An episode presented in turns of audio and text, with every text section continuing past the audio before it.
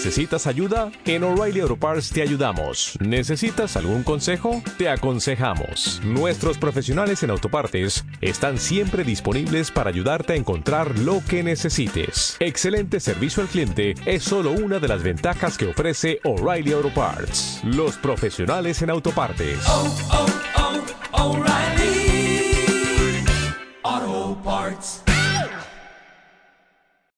La conferencia del día de hoy la vamos a dividir dos partes. Vamos a tratar asuntos generales, abrir eh, la sesión de preguntas y respuestas y, eh, si les parece, la segunda parte eh, va a ser la continuación de eh, las dudas pendientes, preguntas que no se pudieron desahogar el día de ayer acerca de la Guardia Nacional. Por eso les pedí a todos los integrantes del Gabinete de Seguridad y a los integrantes de la coordinación y al comandante de la Guardia Nacional que eh, nos acompañaran para este propósito.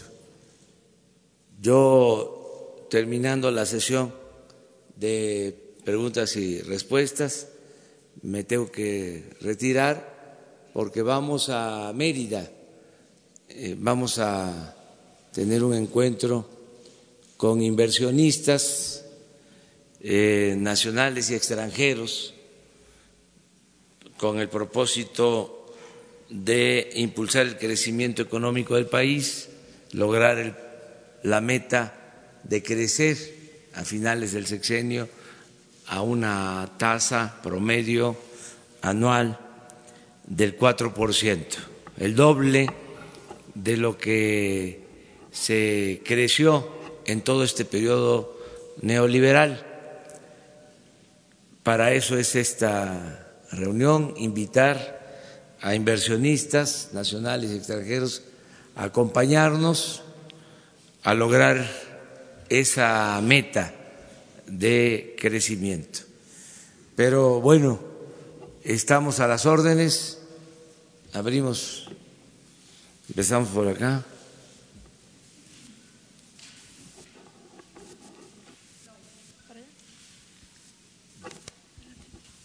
Sí, buenos días, eh, señor presidente. Demián Duarte, de Pasión por los Negocios, eh, Política y Rock and Roll Radio eh, y Proyecto Puente de Sonora. primero que nada, buenos días. Un gusto saludarle de nueva cuenta. yo tengo una, pregunta en especial. la semana pasada vine y le pregunté en particular sobre el fondo minero. En Sonora, como le platiqué en aquella ocasión, es un tema muy importante. Bueno, derivado de la pregunta que me respondió la semana pasada, ha empezado a surgir eh, gran polémica alrededor de la utilización del famoso fondo. Incluso hay acusaciones y señalamientos ya por corrupción.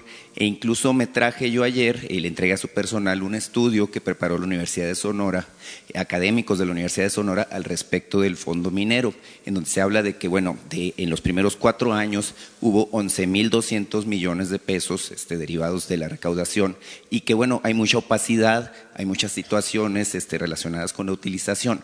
Esa pregunta que le quiero hacer es si habrá espacio de parte de presidencia para que se audite y se investigue en qué quedó el famoso fondo minero. Esa sería mi primera pregunta, presidente.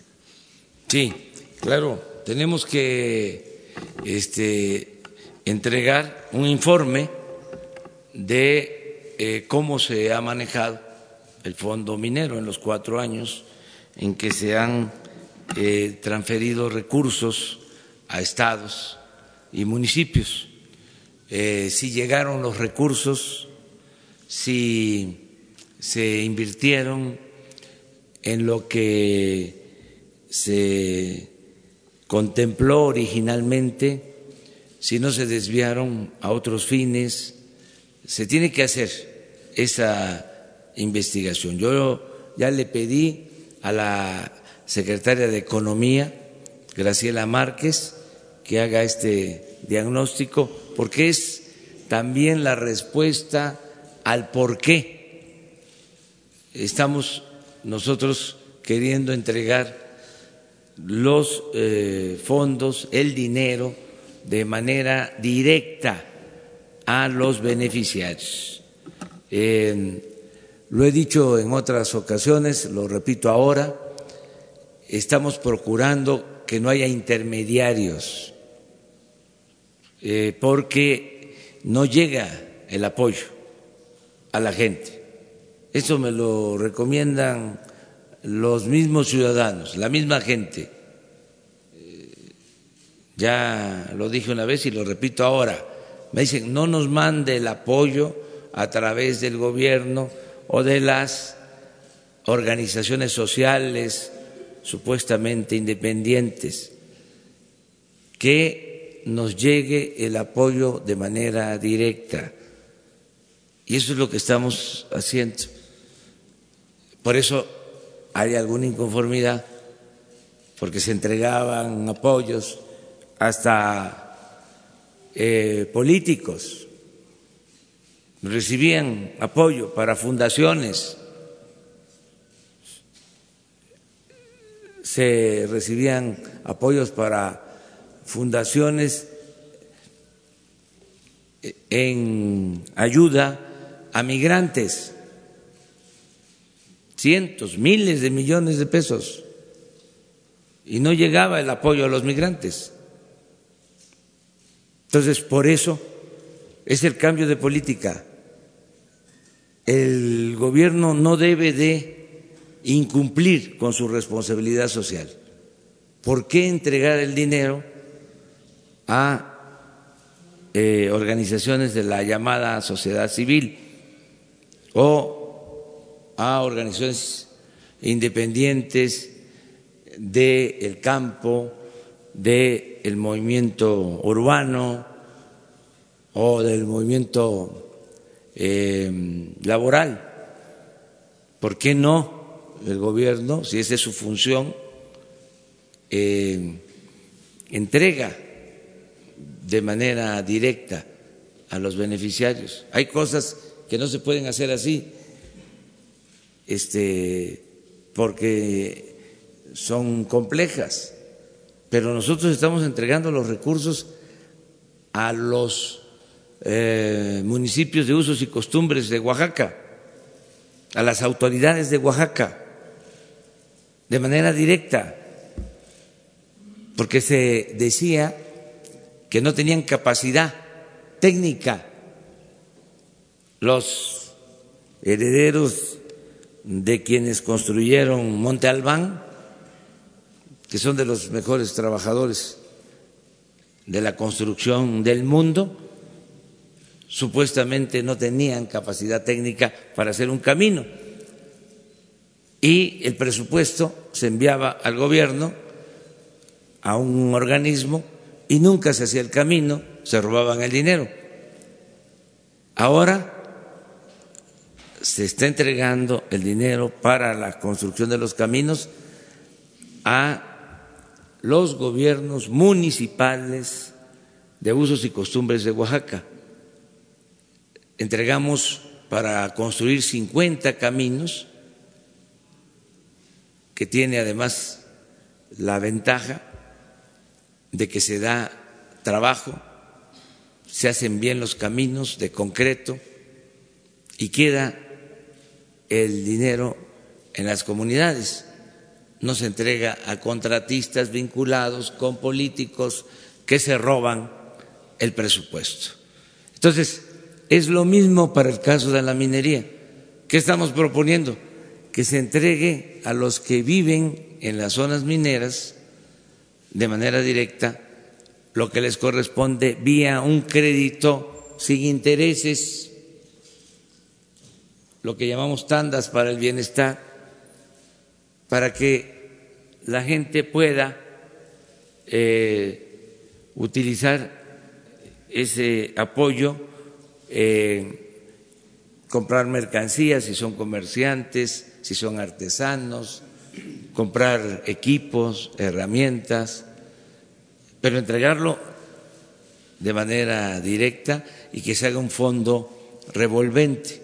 Entonces sí vamos a hacer la investigación y eh, vamos a explicar esto al Poder Judicial porque hay una controversia. Hay autoridades que quieren que se siga entregando el dinero de la misma forma.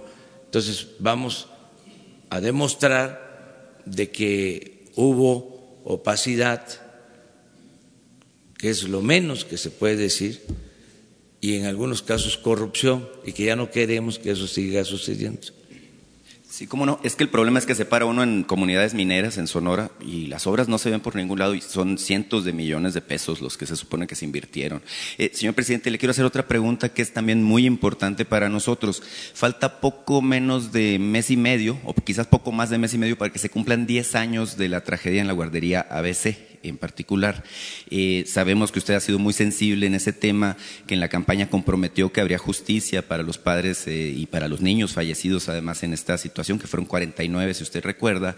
Eh, ¿Ha habido alguna queja, algún señalamiento de parte de los padres de familia de que no se les está atendiendo, no en el IMSS, que eso ya se corrigió, sino de parte de la Fiscalía General de la República? saber, bueno, si, hay algún compromiso de parte de Presidencia de la República este, de darle seguimiento a este tema ahora que en esta fecha tan sensible de los primeros 10 años eh, de que ocurrió esto, que bueno, en Sonora ha dejado una enorme cicatriz que no se ha podido sanar, señor presidente. Muchas gracias. Sí, el tema lo tiene en efecto la Fiscalía General, que como sabemos es eh, autónoma a partir de esta nueva administración. Sin embargo, en, la Secretaría de Gobernación, que ahora en los hechos se convierte en la Secretaría de la Defensa de los Derechos Humanos. Ahí se están atendiendo estos temas. Yo le voy a pedir a Alejandro Encinas de que él eh, atienda esta petición y ayude a los padres de los niños a saber el estado en que se encuentra la investigación y pedir que se eh, acelere, que se este, eh, procure resolver pronto. Si hay elementos, si no se ha resuelto, si está detenida la investigación, más si no se está eh, haciendo justicia por influyentismo o por cualquier otra práctica de ese tipo. Entonces, ahora mismo lo vamos a ver con Alejandro Sitz.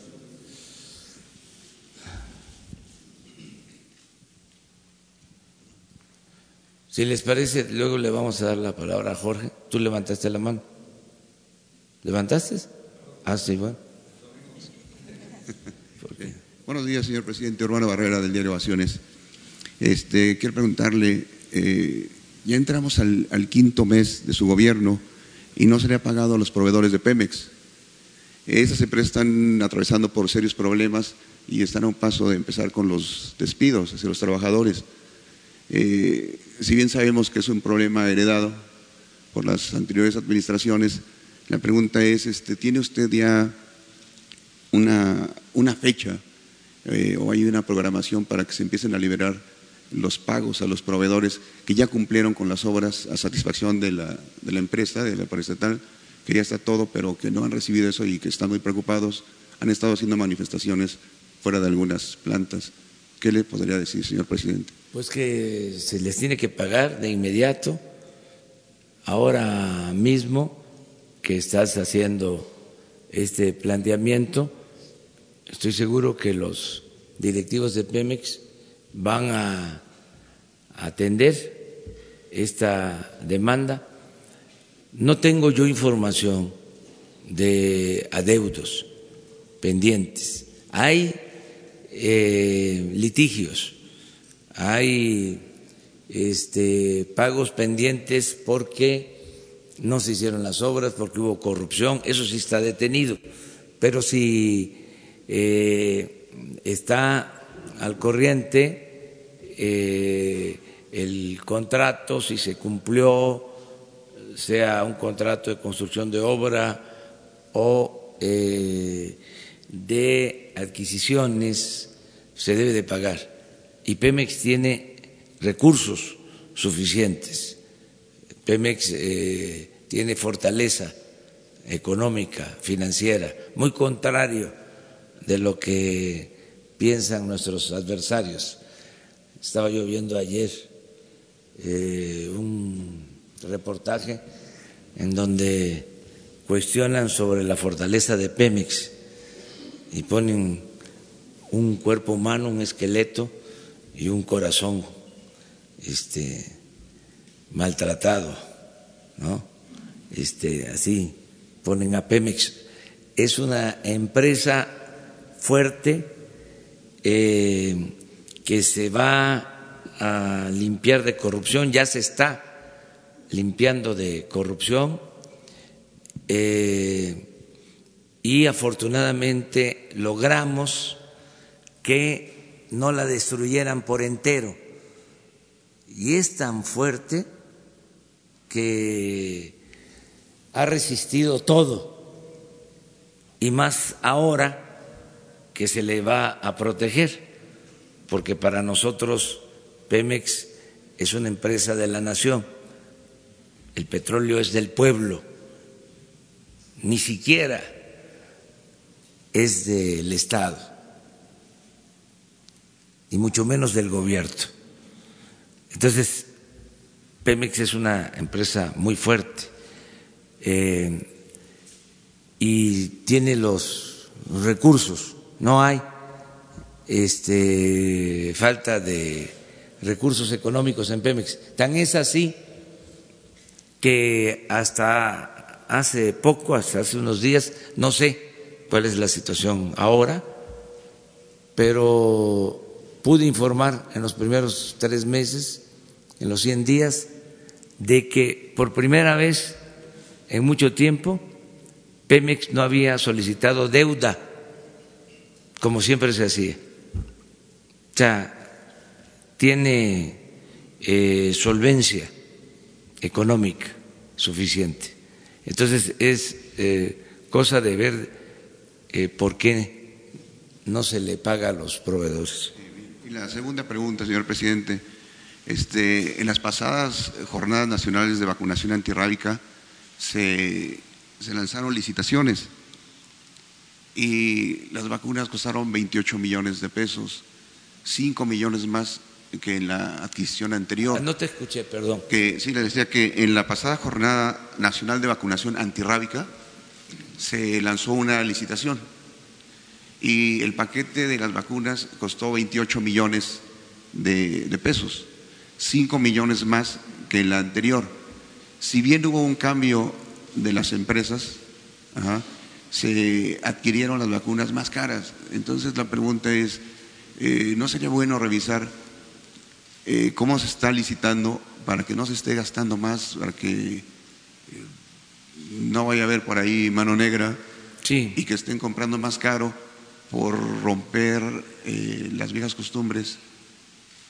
Vamos a explicar eso. La licitación es la 3000 1122 003-19. Le voy a pedir a la oficial mayor de Hacienda, a Raquel Buenrostro, que nos informe sobre esto. Muy bien, Y el lunes te informamos, si te parece. Hay eh, algo eh, muy cercano a lo que dices o no está equivocado tu planteamiento en general. Hay que ver qué pasó con esta licitación. Pero sí hay resistencia de los proveedores que tenían acaparadas las compras, que actuaban de manera monopólica y que ahora este, que se están haciendo licitaciones sin moche, sin corrupción, pues no eh, están contentos, satisfechos y hacen bloques para eh, em, presentar eh, precios más altos. Lo estamos viendo en el caso del papel para la construcción, digo, para la edición de los libros de texto. Es un tema que estamos tratando, donde este, están poniendo de acuerdo y quieren vender más caro el papel. No vamos a aceptar eso. Si es necesario, se abre la compra a proveedores internacionales. Pero se acabó la corrupción eh, en obras y en adquisiciones. Era mucho el abuso. Eh, en lo de los medicamentos ya hablamos de cómo tres empresas vendían el 65% de todas las medicinas que compraba el gobierno. Cuatro mil millones de dólares compraba el gobierno de medicinas, o fue lo que compró el año pasado, y tres empresas abastecían toda la medicina. Entonces, pues no están eh, tranquilas y no es un tema fácil en Estados Unidos hubo muchas presiones cuando se trató de este tema, el tema de los medicamentos. Nosotros somos libres y tenemos que acabar con la corrupción y comprar los medicamentos al precio justo, porque calculamos que el presupuesto que se tiene eh, para la compra de medicamentos, si se utiliza bien, nos va a alcanzar para entregar los medicamentos gratuitos a quienes no tienen seguridad social. Ese es el plan. El mismo presupuesto, sin corrupción, puede alcanzar para entregar todas las medicinas de manera gratuita a los que no son derechohabientes, a la población abierta, a la gente más pobre del país. Entonces, este, sí hay resistencias, como en todo, pero eh, no van a poder, porque vamos este, a ir eh, aplicando eh, el libre mercado, porque es una paradoja. Hablaban del libre mercado, eh, pero no se aplicaba. La verdad es que prevalecían los monopolios y sobre todo el influyentismo, la vinculación entre poder económico y poder político, que se alimentaban y se nutrían mutuamente. Entonces eso se termina, hay una separación entre poder económico y poder político. Y el gobierno ahora representa a todos, a ricos y a pobres, a todos los ciudadanos, a los que viven en el campo, a los que viven en la ciudad, de todas las religiones, de todas las preferencias sexuales, a todos los mexicanos. Ya el gobierno no está al servicio de una minoría ya no está tomado, ya no está secuestrado. Todavía falta, porque es un proceso, es una transición. Todavía ahí tenemos este, en las dependencias quienes se quedaron, que tienen malas costumbres, pero poco a poco se van a tener que ir retirando, porque ya cambió esto y no es más de lo mismo es eh, una transformación. Ahora sí, Jorge.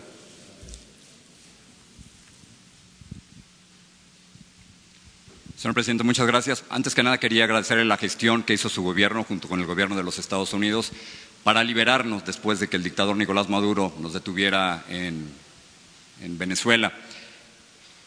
Todavía no nos regresan nuestros equipos ni la entrevista. Yo sé que usted no le quiere llamar dictadura a Venezuela, pero nosotros lo vivimos en carne propia. Pero estoy aquí no para hablar de Venezuela, sino para hablar de México y le tengo dos preguntas.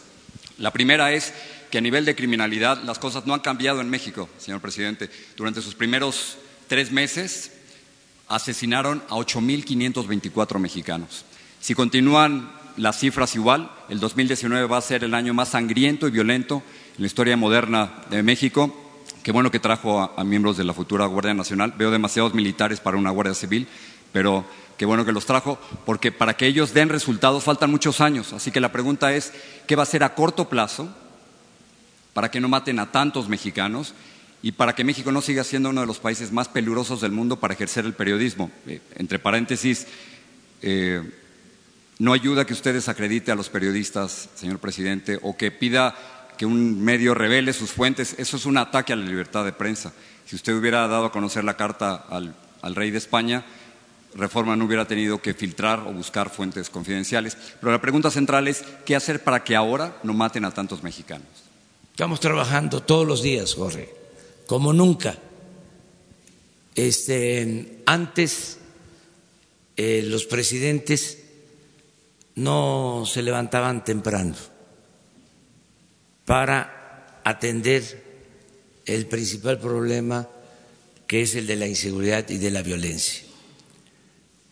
Yo desde que tomé posición,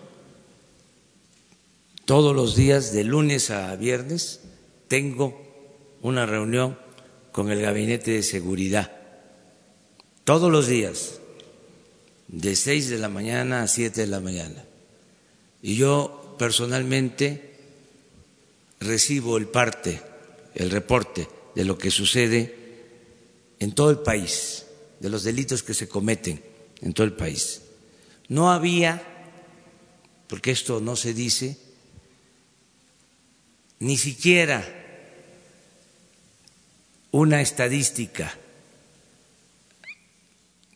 confiable diaria de los delitos cometidos en el país.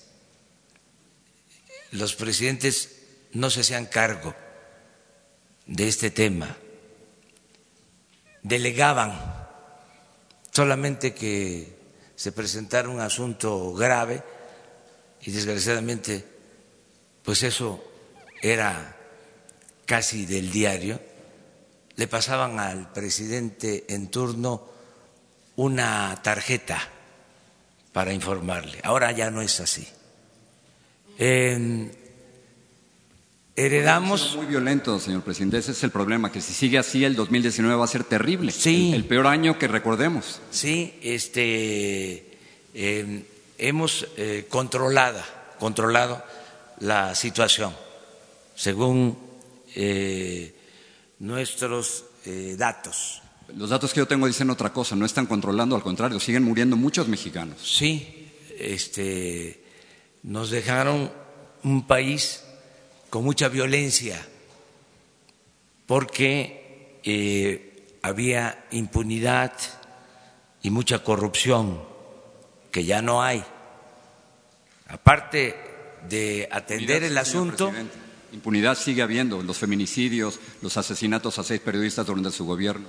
estamos eh, nosotros atendiendo este, este tema.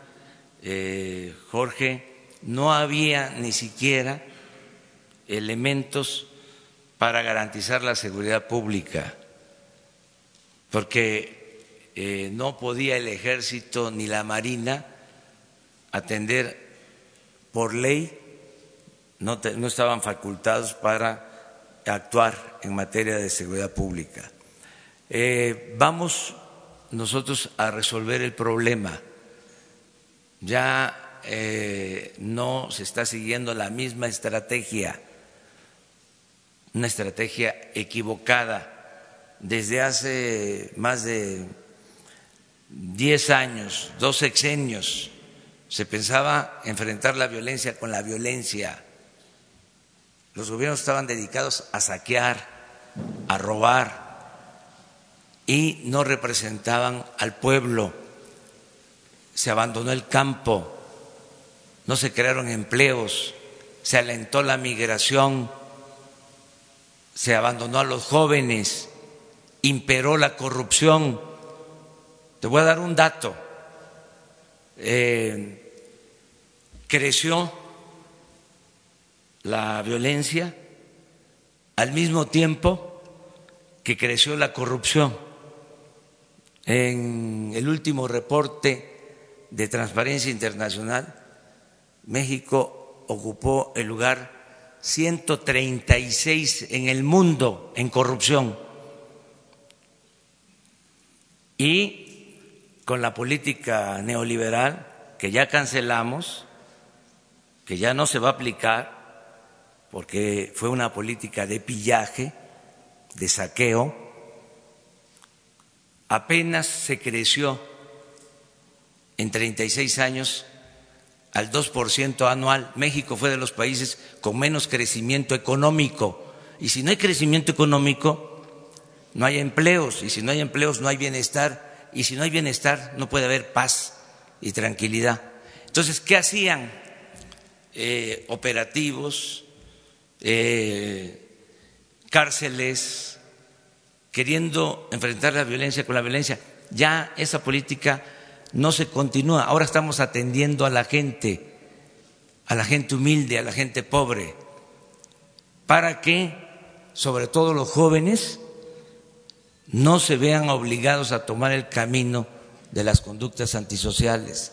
Todo esto nos va a llevar algún tiempo pero ya comenzó esta nueva política y esto tiene como complemento la perseverancia, la coordinación.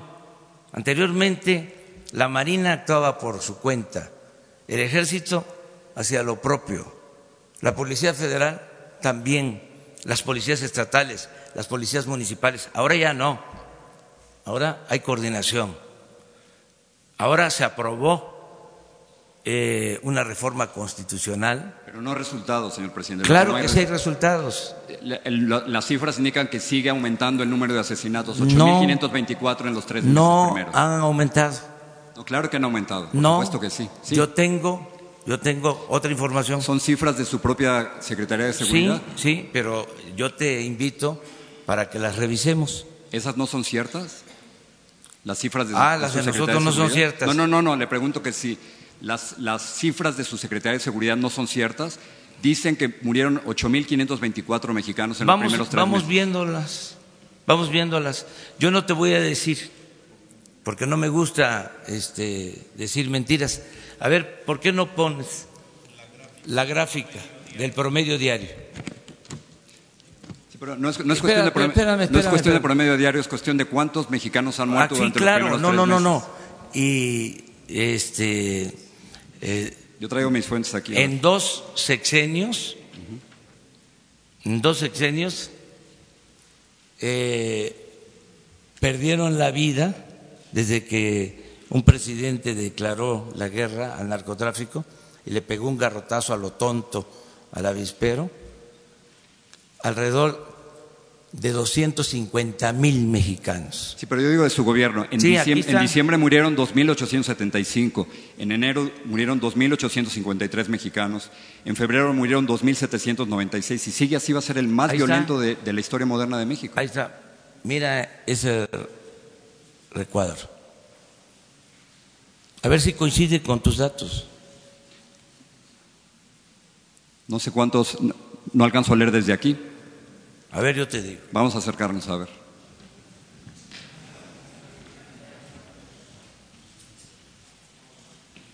Promedio diario. Es que no, no lo oyen aquí. Promedio diario. 79. 79. Diciembre. Enero. 75. Febrero. 83. Marzo. 77 cifras totales son... Ah, no. Las, las cifras totales, o sea, no, no las tengo, pero te las voy a dar. Gracias.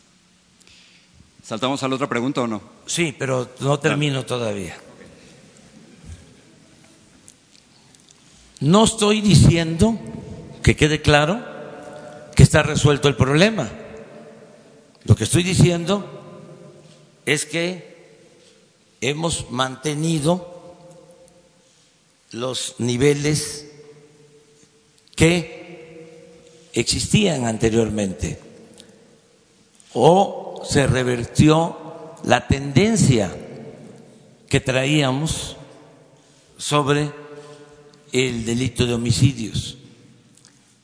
Es ahí donde no coincidimos. Yo no veo ninguna que se ha revertido absolutamente Sí, nada. pero vamos poco a poco y mi compromiso es que van a bajar los homicidios. Ya lo hice cuando fui jefe de gobierno en la Ciudad de México.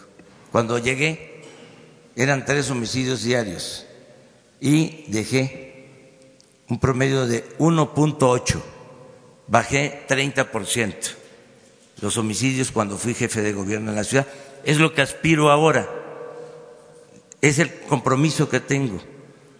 Entonces, vamos a resolver esto. En cuanto a lo que dices del reforma, eh, yo creo que garantizando la libertad de expresión, sin censura, no hacer lo que se hacía anteriormente, cuando el reforma protegía a gobiernos del periodo neoliberal, que protegió a Salinas, que protegió a Cedillo y a todos, y que incluso eh, tengo pruebas de que eh, ayudó a legitimar el fraude electoral del 2006 y eh, apoyó mi desafuero porque es un, es un partido, sí, es un partido, es un periódico conservador. Sí. Pero independientemente de esa postura conservadora, eh, cuyo distintivo es la hipocresía, independientemente de eso, siempre se les va a garantizar el derecho a manifestarse. Eh, nunca no jamás Revelar las fuentes, revelar las fuentes. No, yo orgullosamente llevo jamás, mucho tiempo trabajando nunca en jamás. reforma y eso no es cierto. este, vamos nosotros a atentar en contra del periodismo.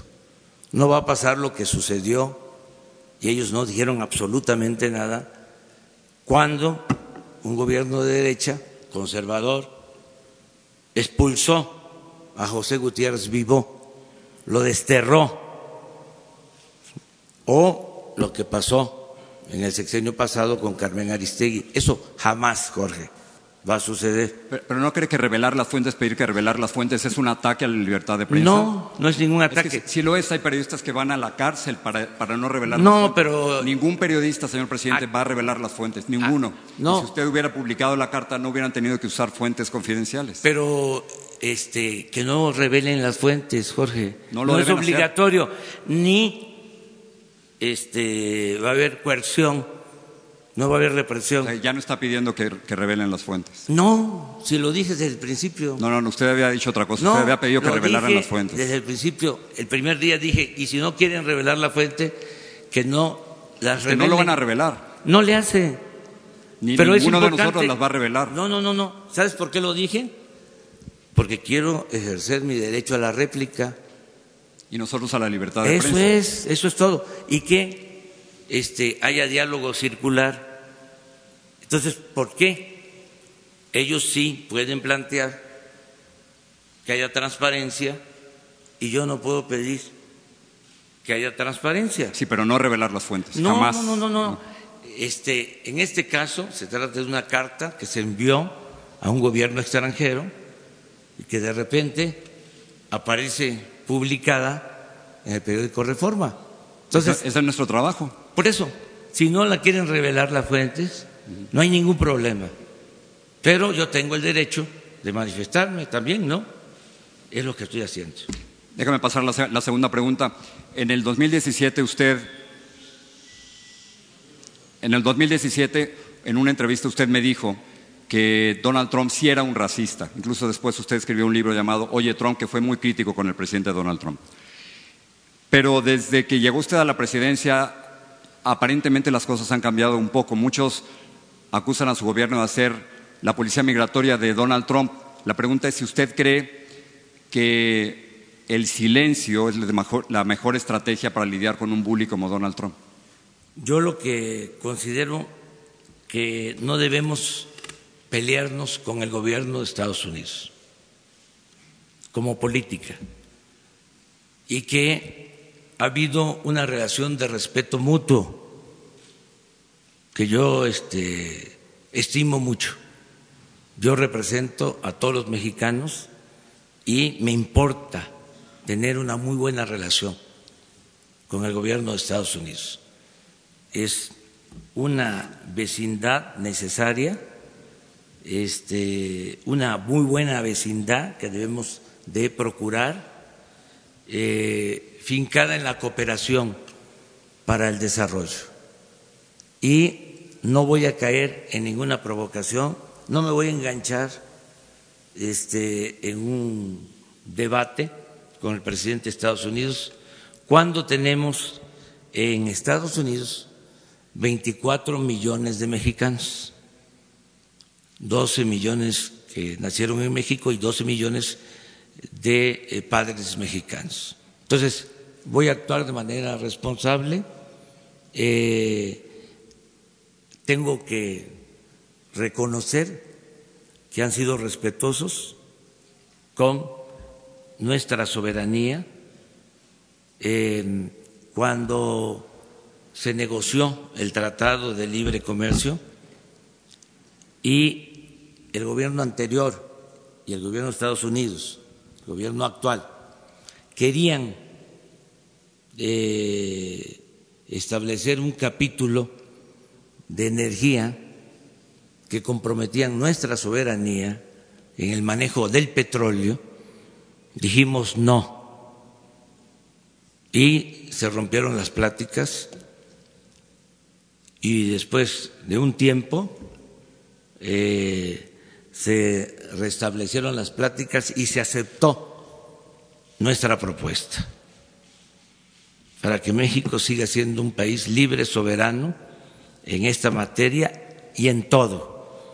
Pero esto eh, implica también una actitud de parte nuestra responsable y el que no nos peleemos eh, sin ton ni son con el gobierno de Estados Unidos lo aprueba la mayoría de los mexicanos. Quienes quisieran que nos peleáramos son nuestros adversarios.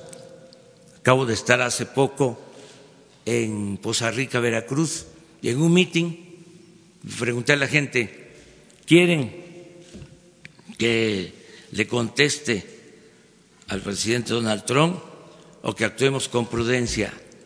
Por unanimidad habían como tres mil, como cinco mil personas, todos levantaron la mano para decir prudencia. Y esos son mis asesores. Yo escucho mucho a la gente todos los días, eh, porque muchas veces los expertos se equivocan. Eh, y se equivocan, entre otras cosas, porque no recogen los sentimientos de la gente, eh, teorizan demasiado. O tienen prejuicios ideológicos. Lo que hay en el fondo, Jorge, en México y en otras partes, que además no debe por qué considerarse un defecto o algo que afecte a la vida pública, lo que hay en el fondo es que son posturas distintas. O sea, ya no hablemos de capitalismo, socialismo, de fascismo, de neoliberalismo.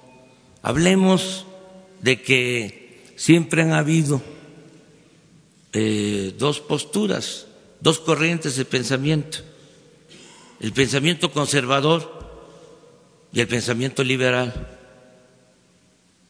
No hablemos de derecha o de izquierda.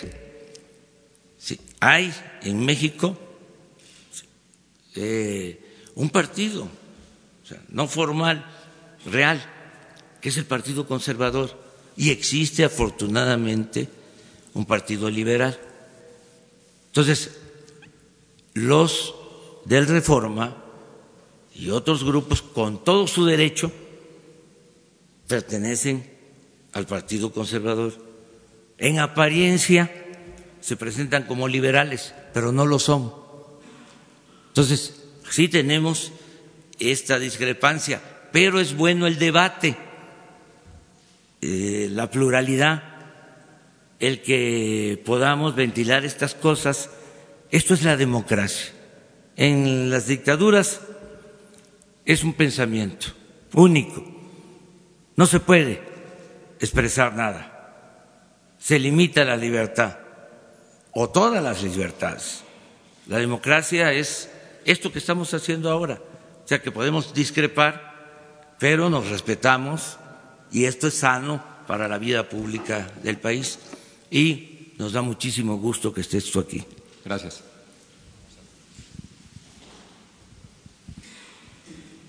Los dos. Buenos días, señor presidente Carlos Montesinos de la Hoguera. Buenos días a todos los elementos de la Guardia Nacional. Este, Ayer la diputada Dulce María Sauri presentó una iniciativa para reformar el catálogo de delitos por los que se puede investigar y enjuiciar al presidente y a los legisladores, incluyendo la intervención en, en la Administración de Justicia y faltas morales al Código Civil. Esto porque asegura, y esto nos lo comentó después en una entrevista a nosotros, que las mañaneras se han convertido en una especie de tribunal mediático de la Inquisición. ¿La qué? un, tribunal, las mañaneras, esta conferencia, ah, se ha convertido en un tribunal mediático de la Inquisición y quiere darle una plataforma a las personas que de alguna manera han sido señaladas o incluso se podrían sentir agraviadas. Primero, si tiene una postura al respecto y segundo, si que, sigue después de este señalamiento que, que sería ampliar en los catálogos que usted mismo presentó al, al Poder Legislativo. Muchas gracias. Sí, antes no se podía juzgar al presidente por corrupción. Esto es importante, Jorge, este, que lo tengas presente. Eh, desde Salinas de Gortari se quitaron eh, los delitos eh, de corrupción o se dejaron de eh, considerar como graves los delitos de corrupción. Y tardamos desde 1994 hasta ahora este, sin que pudiese eh, juzgarse por delitos de corrupción a nadie y sin que se le pudiese privar de la libertad porque tenían derecho a fianza. Imagínate, estamos hablando de más de 20 años. ¿Cuánto se simuló? Bueno, ahora ya va a ser delito grave la corrupción, como el robo de combustible, como la aportación de armas eh, de uso exclusivo del ejército. O sea, se hicieron estas modificaciones. Pero también desde hace siglos, para ser exactos, desde 1857, no se podía juzgar al presidente de la República por corrupción, solo por traición a la patria.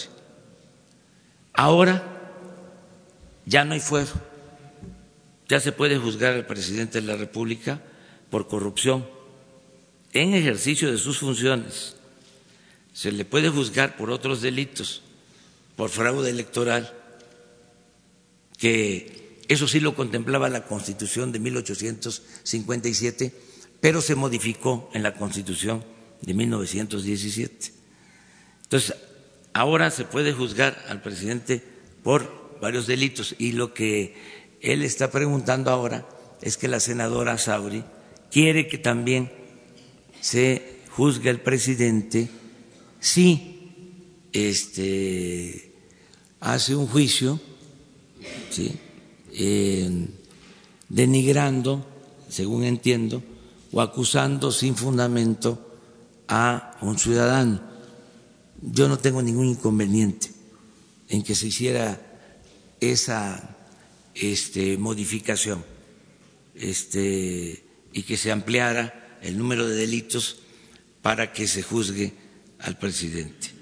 Ella este, pues fue presidenta del PRI y tiene pues una postura política. Ayer, antier, eh, me comparó con Donald Trump. Entonces, yo no sé si vaya a ser un delito el que yo pueda decir aquí que a lo mejor su comportamiento tiene que ver porque ella pertenece a la casta divina, sin ofender a nadie, ¿no? Con todo respeto. ¿Cuál es lo otro? Si habría alguna modificación, si, si habría alguna modificación ahora que se ha lanzado este señalamiento, porque ya van varios, varias veces que se señala las maneras en que se dan a conocer datos o hechos aquí en la conferencia. Nada que demos a conocer aquí va eh, a informarse sin sustento. Cuando denunciamos aquí, esto les molestó mucho porque seguramente hay políticos del antiguo régimen involucrados. Les molestó mucho cuando dimos a conocer lo de los proveedores de las medicinas. Pero pues tenemos la prueba, las pruebas de lo que vendieron el año pasado no mentimos eh, y nunca vamos a decir algo que no tengamos pruebas. Les diría yo que hasta nos moderamos. Hay este columnistas que cobraban por servicios y tenemos las pruebas y no las damos a conocer. Porque eso sí, tiene un límite.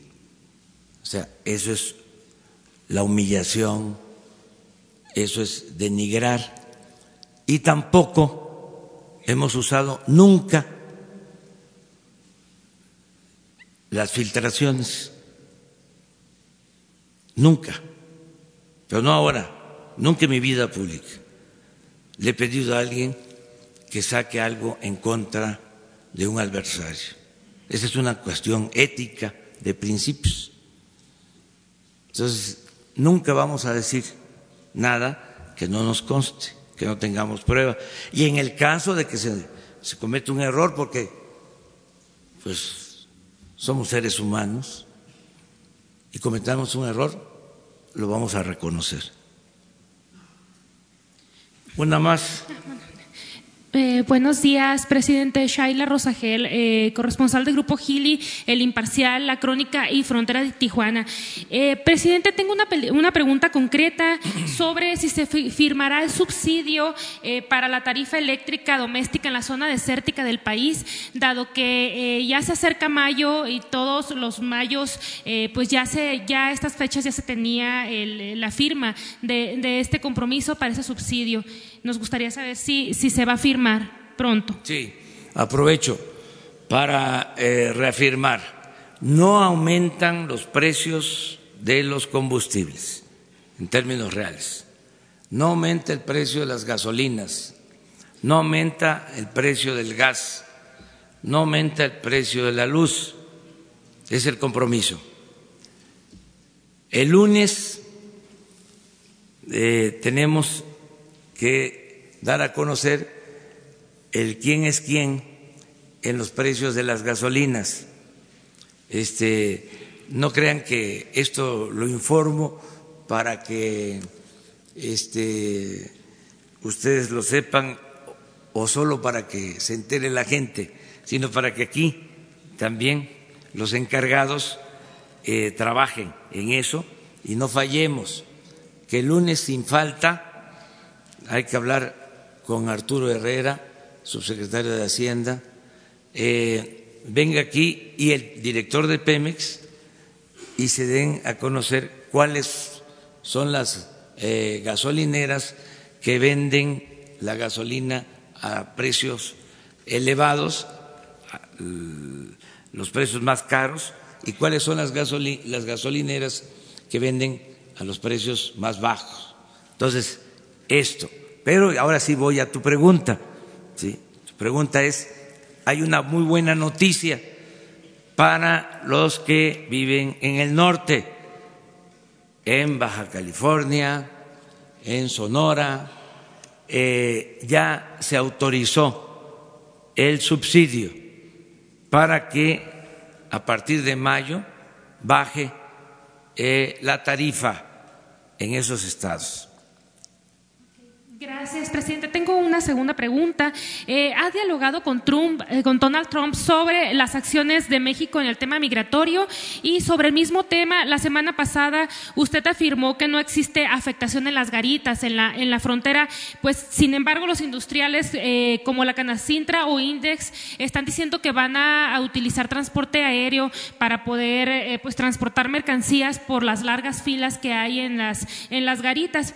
¿Qué hará su gobierno? Ante esta situación en específico? Tenemos una buena comunicación con el gobierno de Estados Unidos, estamos tratando esto, el secretario de Relaciones Exteriores, Marcelo Ebrard, está dedicado a esto. La reunión de hoy eh, es también para tratar estos temas en eh, Mérida, Yucatán, eh, agilizar el transporte.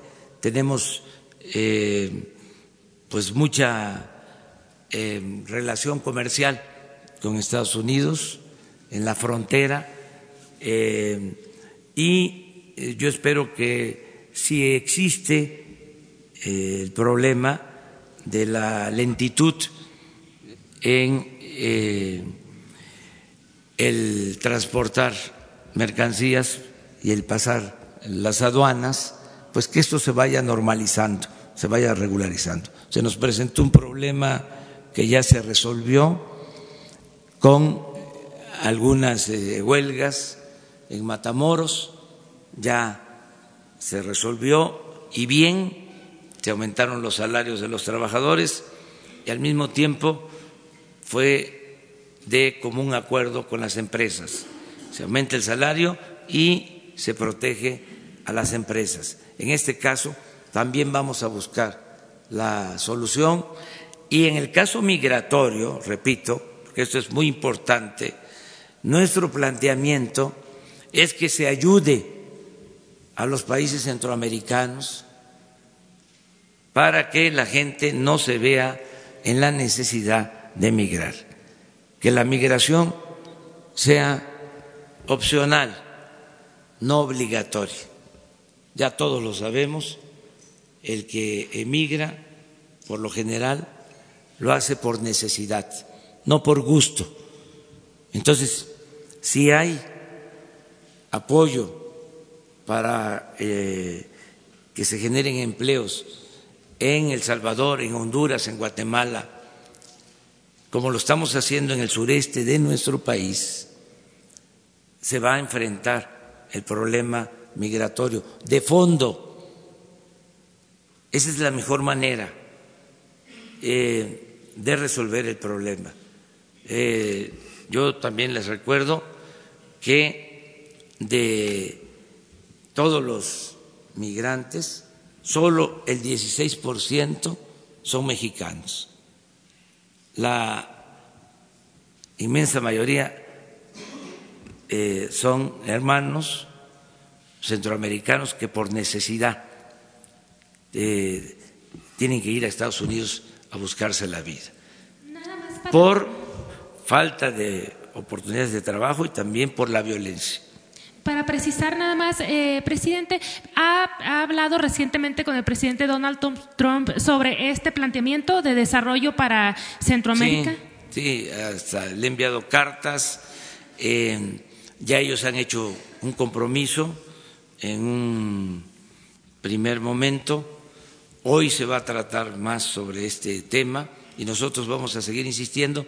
Y eh, si salgo del país, porque he decidido primero atender los asuntos internos, no quiero ser candil de la calle y oscuridad de la casa, saldría de México si se firma un acuerdo bilateral con Estados Unidos de cooperación para el desarrollo, para enfrentar el fenómeno migratorio con producción y con trabajo, y que esto incluya a los países centroamericanos.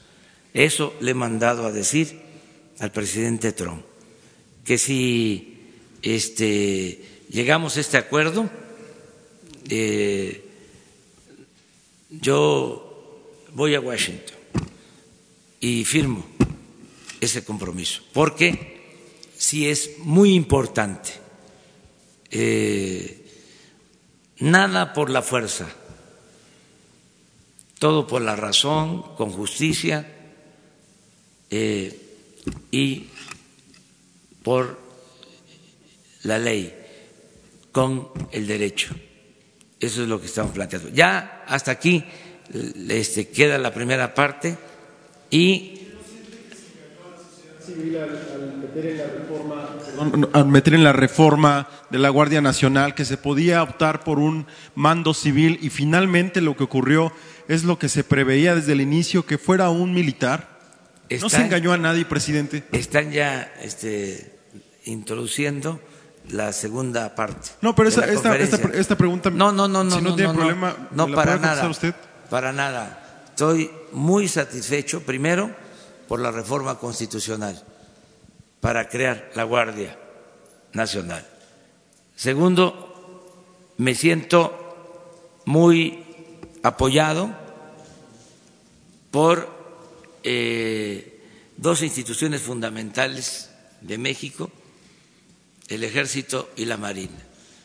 Hay cosas que no se registran a veces y hay que estarlas repitiendo. Este, el Ejército mexicano es un ejército surgido del pueblo. El soldado es pueblo uniformado. El ejército mexicano es distinto a otros ejércitos. Cuando han habido excesos es porque se los ha ordenado la autoridad civil.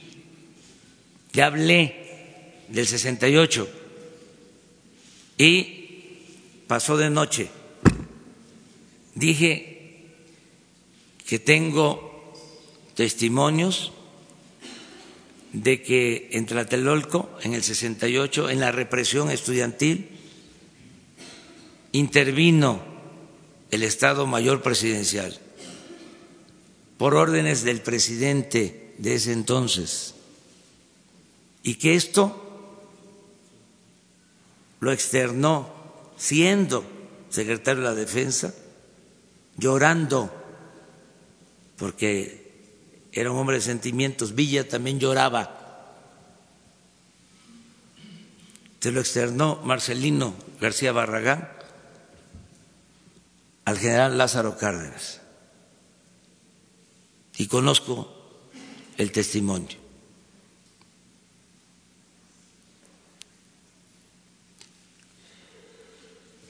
Estado Mayor Presidencial, que ya no existe, dicho sea de paso. Y lo otro, cuando se desató la guerra que nos llevó a esta situación de violencia que padecemos y de desaparecidos, fueron órdenes del que estaba de presidente en ese entonces, al ejército. Él mismo se puso una chaqueta militar y en Apatzingán, Michoacán, declaró la guerra el presidente. El ejército mexicano es leal a las instituciones, es leal a la patria, es leal al pueblo. Y ahora la Guardia Nacional va a garantizar la seguridad pública sin violar derechos humanos, porque el presidente nunca va a dar la orden de que se reprima, de que se masacre al pueblo de México. Entonces, por eso estoy satisfecho, pero los que se callaron durante el periodo neoliberal, que no dijeron nada del autoritarismo de los gobiernos anteriores, ahora son los paladines de la libertad, pero tienen derecho a expresarse, porque tenemos que garantizar las libertades. Muchas gracias.